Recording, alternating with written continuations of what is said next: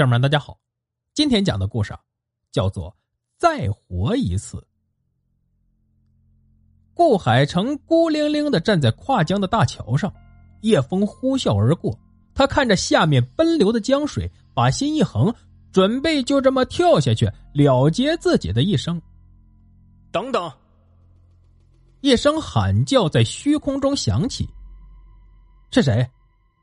顾海城惊恐的说道。无论是谁都不能阻止我自杀。我不是来阻止你的。一个鬼影出现在顾海城的面前，他一半的身子都已经腐烂，露出森森白骨，蛆虫还在皮肉中蠕动。我只想和你商量个事儿。什么事儿？顾海城死意已决，见到鬼也不怎么害怕了。我想在你死后，你的身体能不能借给我用？我想借你的身体和身份再活一次。顾海成点了点头说：“但是我活得很辛苦，怕你承受不了。”鬼哈哈一笑：“哈哈，还有什么比做鬼更糟？想吃吃不到，想摸摸不了，只能看着别人享受，身体永远是冷的，肚子永远也填不饱。你有什么资产吗？”我有一个公司。但由于投资失败，已经濒临破产了。没事好歹是一份财产，我可以把它贱卖，然后逍遥一段日子。你还有什么亲人吗？顾海成想了想，说道：“我还有妻子和一个女儿，但妻子已经带走了女儿，准备和我离婚。父母也健在，不过我已经没脸去见他们了。我太失败了，是他们一生的耻辱。”鬼笑了几声，哈哈哈！这么看来，你父母很疼你，我说不定还能从他们那里讨点钱。至于你的妻子女儿，反正他们自己走了，那我也不用照料他们了，落得轻松。好了，你去死吧，让我再活一次。鬼催促道。顾海城看着下方青灰色的江水，竟然又有了点迟疑。他的心里忽然有种很不舒服的感觉。请你去死！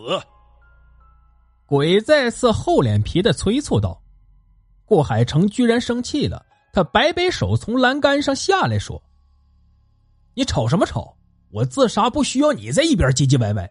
我不想死了，想把我所有的东西都给你，没门与其给你，我还不如好好的活着呢。”四周温度骤降。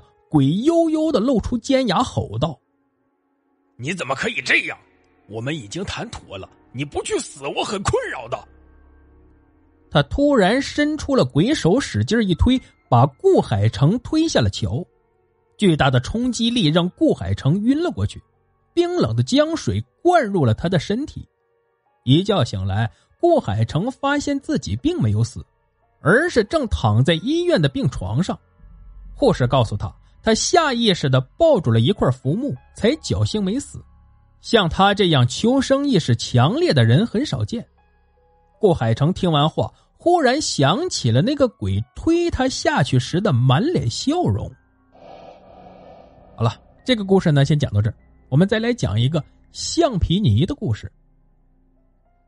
最近一段时间，莲花的睡眠质量特别不好，也不知怎么了。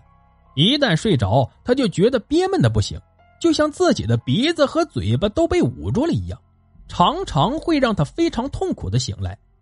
有时候，他甚至觉得自己几乎要在睡梦中被闷死了。可是，只要醒过来，那种憋闷的感觉就会立刻荡然无存。实在受不了了，他去了县里的医院，好好的做了一次检查，可是医生什么都没查出来。随便的开了一点药，就打发他回家了。那些药毫无作用，吃了好几次，他依旧会在睡梦中被憋醒。这天，莲花又在睡梦中被憋醒，他呼的一下坐了起来，大口大口的喘息着，出了一身汗。这时，躺在他身边的六岁小儿子说话了：“妈妈。”刚才你睡着的时候，有个黑色的小男孩拿着橡皮泥，一直往你的嘴巴和鼻子里塞。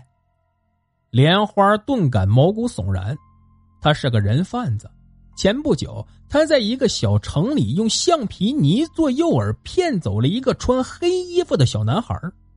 路上，小男孩太吵，他狠心的把他塞进了行李包，结果闷死了那个小男孩。现在自己这种情况是那个小男孩的鬼魂来寻仇了吗？莲花赶紧找了村里的一个神婆请教驱鬼的办法。神婆满不在乎的说。放心，看不见的鬼都很好打发，只有看得见的鬼才是凶鬼。他告诉了莲花一个方法，莲花回家依法实行，果然很快就没有了睡梦里被憋醒的情况。为了庆祝胜利，莲花做了一桌子好菜，和儿子一起吃了起来。过了一会儿，他惊讶的发现儿子竟然一口没动。你为什么不吃呢？莲花问儿子，儿子嘿嘿一笑。如果我也吃，这些橡皮泥就不够憋死你的了。莲花大惊失色，猛然发现自己吃的正香的饭菜，竟然全都是橡皮泥捏出来的。莲花的身体里产生了一阵强烈的烧灼感，好像有什么东西从内部堵住了他的呼吸系统，他呜呜的叫着。倒在炕上抽搐起来，他这才想起，自己之所以昧着良心做人贩子，是因为自己根本就没有孩子。好了，故事就讲到这儿。节目的最后啊，别忘了点赞、评论、转发，感谢您的收听。